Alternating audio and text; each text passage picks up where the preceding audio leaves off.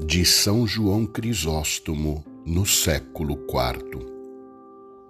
André, tendo permanecido com Jesus e aprendido com ele muitas coisas, não escondeu o tesouro só para si, mas correu depressa à procura de seu irmão Pedro para fazê-lo participar da sua descoberta.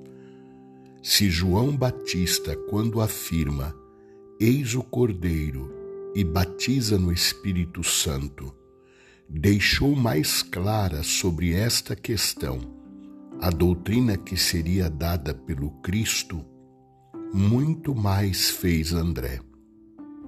Pois não se julgando capaz de explicar tudo, conduziu o irmão à própria fonte da luz tão contente e pressuroso que não duvidou sequer um momento.